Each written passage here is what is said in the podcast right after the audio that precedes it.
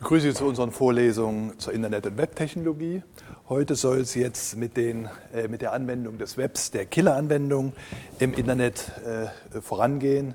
Wir starten mit dem vierten Teil und werden dort uns zunächst mal mit den URIs, den Uniform Resource Identifier, befeiern, äh, be, befassen. Die Grundbausteine des Web, World Wide Web, äh, in der Anfangszeit, als das alles noch ein bisschen langsam ging, wurde das www auch sehr oft als World Wide Waiting äh, übersetzt.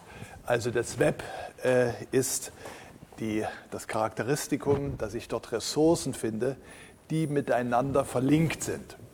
Also das sind die sogenannten Hypermedia-Dokumente. Das sind Dokumente mit einem Verweis auf andere Dokumente, also einer Verknüpfung, die mich individuell in die Lage versetzt, von einem Dokument zu vom Autor vorgeschlagenen äh, anderen Dokumenten oder Ressourcen äh, zu verbinden.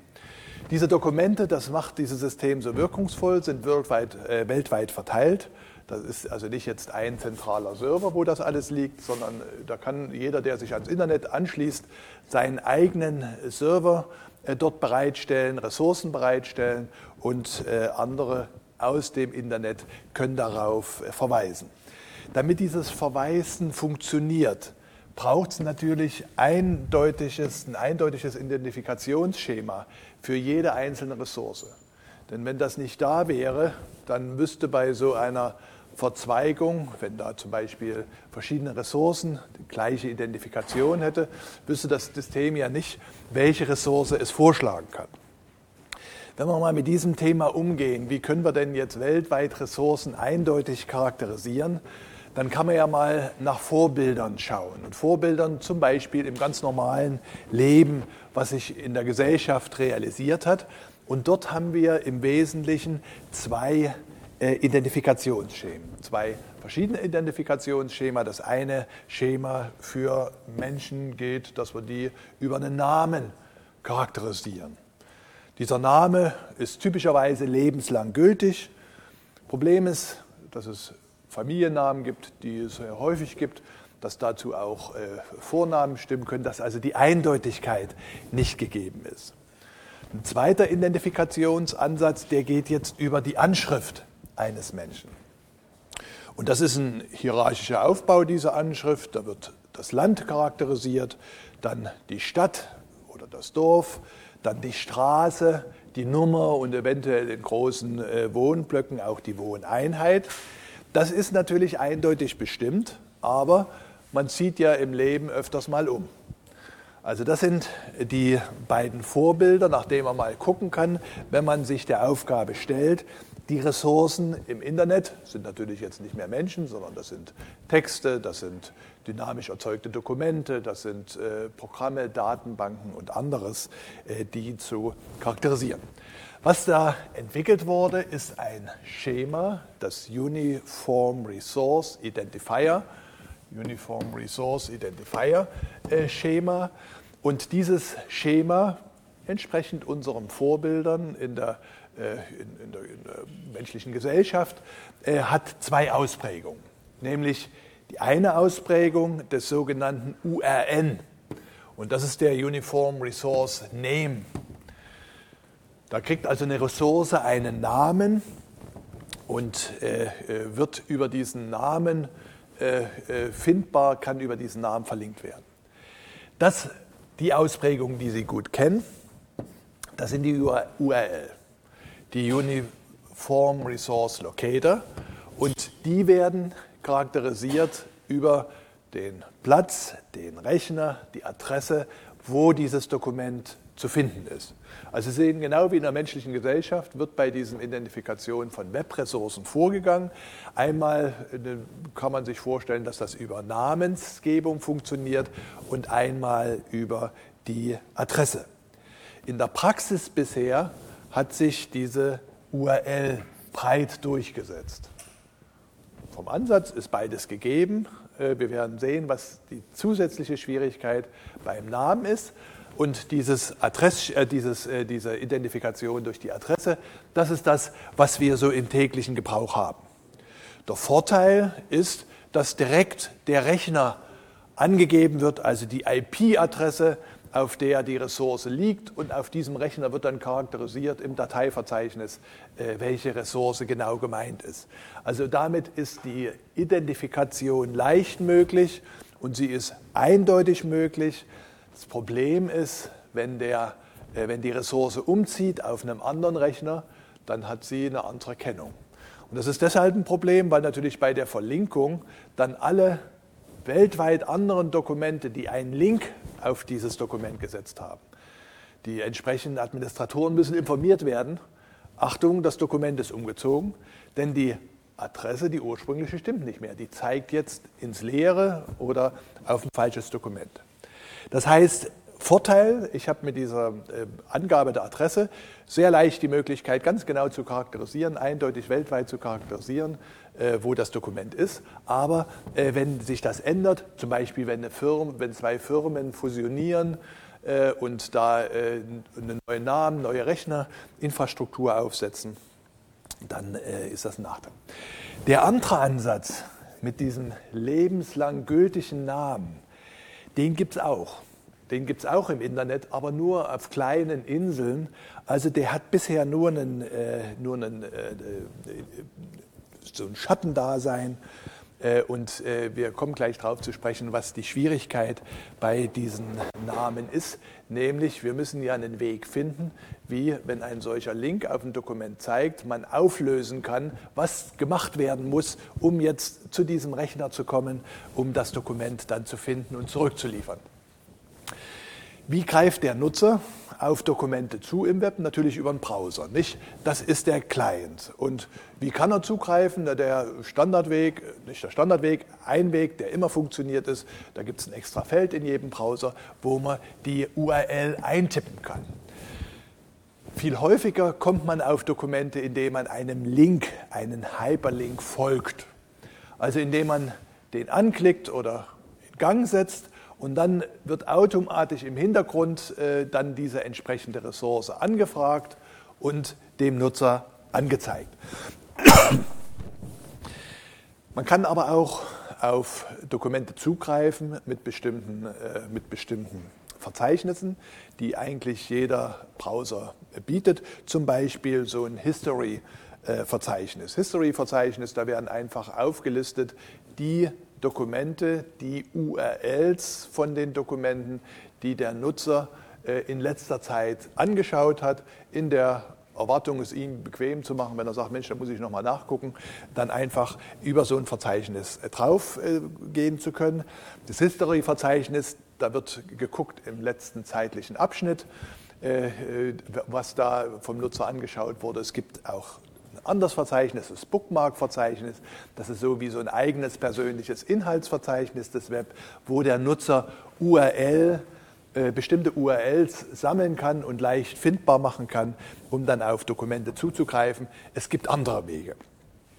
Lassen Sie uns also jetzt dieses Identifikationsschema als erstes mal genauer angucken, die URI. Was sind denn die Anforderungen? Also URI ist noch nicht die Spezifizierung, ob es eine URL ist oder ein URN ist, sondern es ist dieses Identifikationsschema. Es gibt verschiedene Anforderungen. Eine Anforderung ist zum Beispiel, das muss universell gültig sein, eine solche, äh, eine solche Ressource-Identifikation. Warum?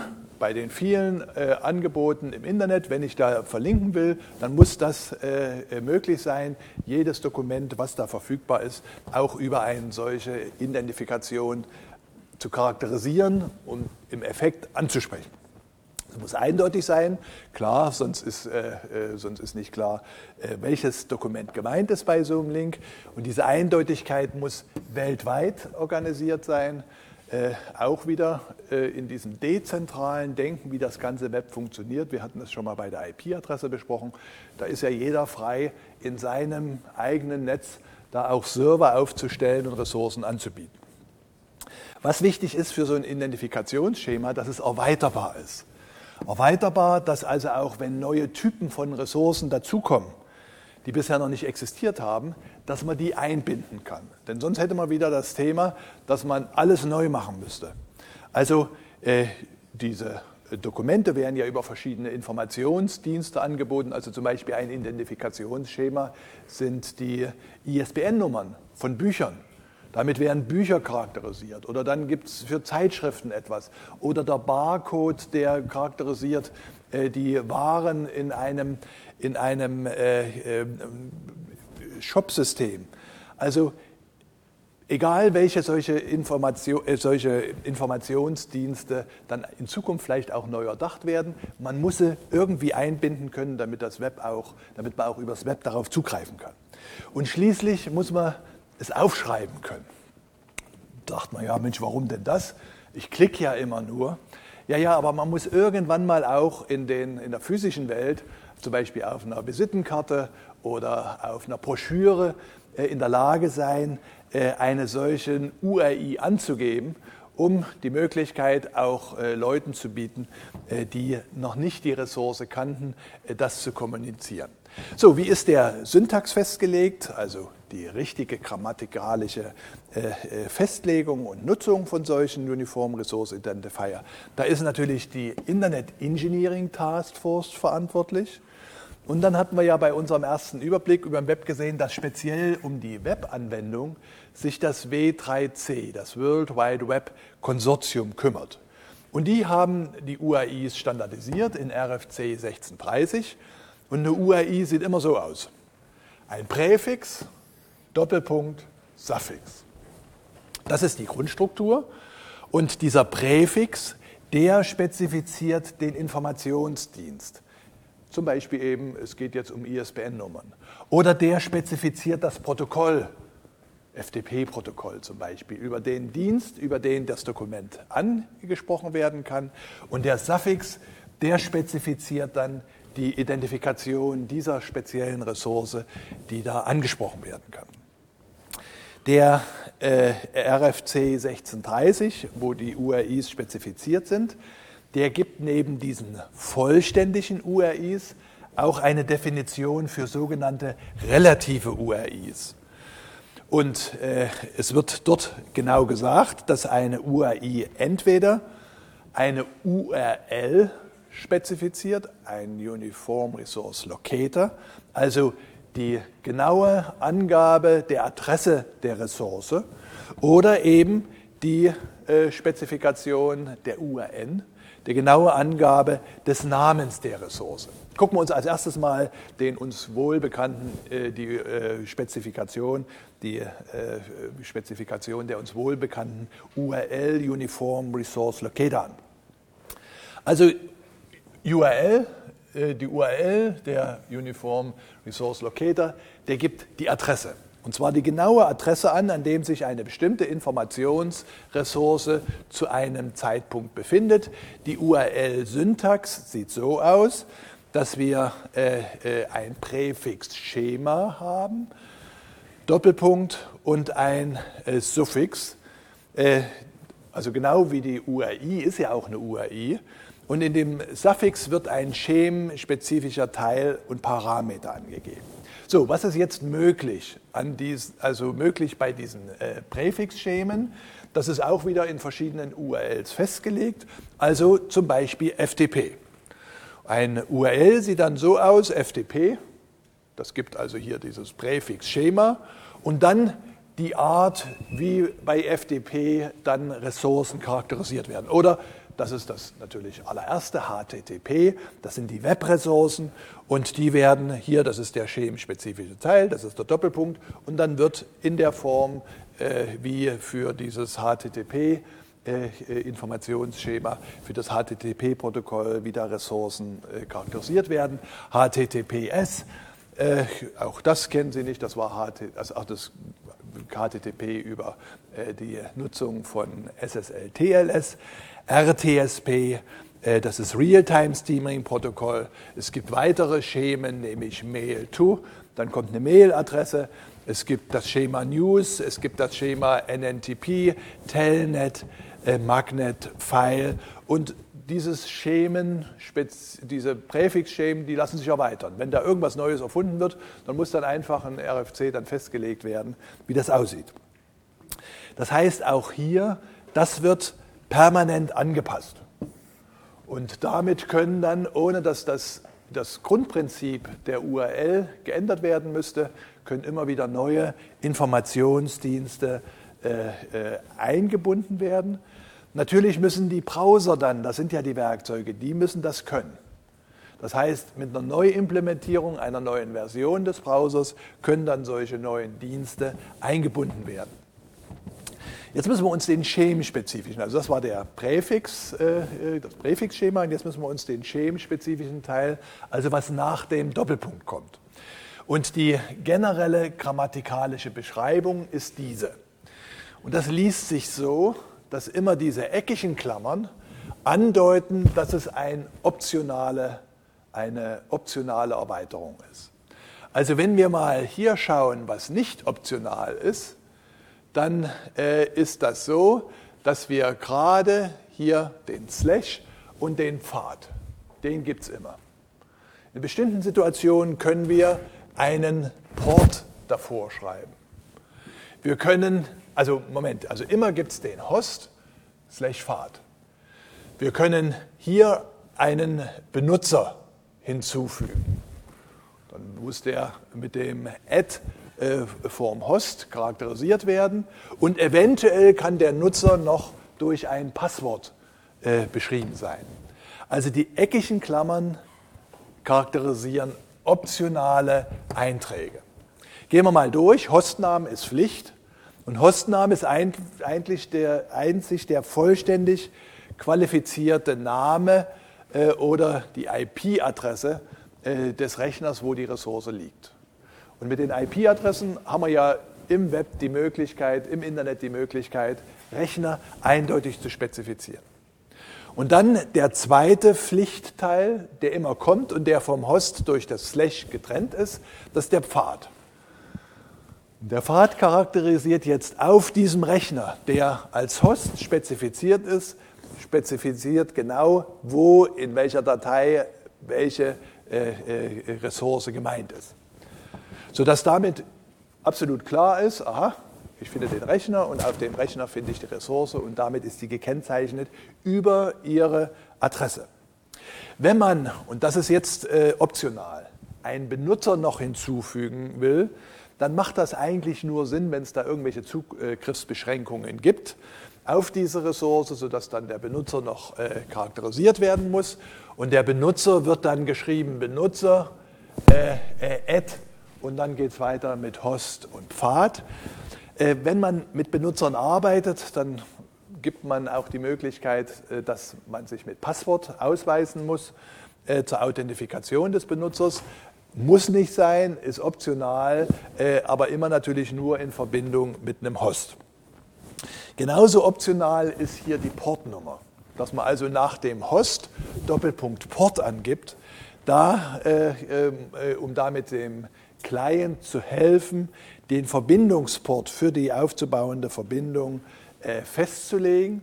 Sie erinnern sich, für viele Dienste, die so typisch und häufig vorkommen, liegt der Forst fest liegt der Port fest, der ist standardisiert. Deswegen braucht man das typischerweise gar nicht. Wenn da eben auf eine Webressource zugegriffen wird, dann ist das festgelegt, das ist Port 80. Aber hier hat man die Möglichkeit, auch bei Diensten, wo dieser Port nicht äh, definiert ist, nicht äh, standardisiert festgelegt ist, den dann anzugeben. Okay, das war die URL. Jetzt hat man gesagt, eine URI kann auch als Uniform Resource Name daherkommen. Jetzt muss man natürlich dem System die Möglichkeit geben, wenn da so ein Link äh, ist, dass das System unterscheiden kann, geht es jetzt bei dieser URI um eine URL oder geht es um eine URN. Und das kann man nur durch den Präfix charakterisieren. Ich hatte gesagt, bisher wird diese Namensgebung, Identifikation Namen, hat nur so ein Schattendasein. Äh, und insofern wird hier äh, zurzeit, äh, weil die URNs kaum unterstützt werden, gibt es nur wenige Beispiele. Und ein Beispiel ist äh, die Deutsche Nationalbibliothek. Die arbeitet mit Namen. Äh, es gibt weitere Bibliotheken, ist vielleicht nicht verwunderlich, die haben ja schon immer das Problem gehabt, sehr genau ihre riesige Anzahl von Ressourcen, von Büchern charakterisieren zu müssen. Die URN-Syntax, die wurde in RFC 1630 Also Sie sehen genau wie die URL-Syntax festgelegt, dann nochmal spezifiziert in RFC 2140 und die funktionalen Eigenschaften dann in dem RFC 1737. Hier geht es darum, den Ressourcen weltweit eindeutige und dauerhafte Namen zu geben zur Identifikation. Es gibt da äh, äh, bestimmte Namen, einen Namensraum, der festgelegt ist. Den kann man hier, der wird von der IANA verwaltet, den kann man dort äh, einsehen, wenn man äh, diesen Link entlang geht. Und was ist die Schwierigkeit, wenn ich Namen verwende? Die Schwierigkeit ist, dass wenn ich den Namen verwende, ich dann für dieses Dokument auch finden muss, wo liegt denn das jetzt gerade? Auf welchem Rechner kann ich das zugreifen? Das heißt, was man braucht, man braucht neben dem äh, Auflösung der Lokalität auch noch die Auflösung des, äh, des Namens, einen sogenannten RDS, Resolution, Auflösung, Discovery Service. Also wenn da so ein Client eine Ressource anfordert über den Namen, also die Namespace-Identifikation, dann braucht es einen solchen Service, einen solchen Resolution Discovery Service, der dem Client, also dem Browser, zurückgibt, äh, äh, wo äh, er, wie er die URN auflösen kann. Also zum Beispiel, wenn es eine ISBN-Nummer ist, wo dann die ganzen, äh, die ganzen Daten für das ISDN-Schema liegen. Oder wenn es denn ein Barcode ist, wo denn diese ganzen Zuordnungen äh, Produkt-Barcode sind. Also der Resource Discovery äh, Dienst, äh, der muss den entsprechenden Namensauflöser nennen.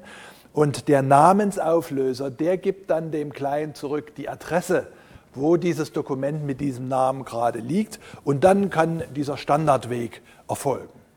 Sie sehen, es ist also viel leichter, wenn wir mit dem Namen arbeiten. Dann haben wir nur dieses Thema zu bearbeiten. Da braucht der Client einfach nur Adresse einzugeben, IP-Adresse und kann seinen Request entsenden und alles ist gut.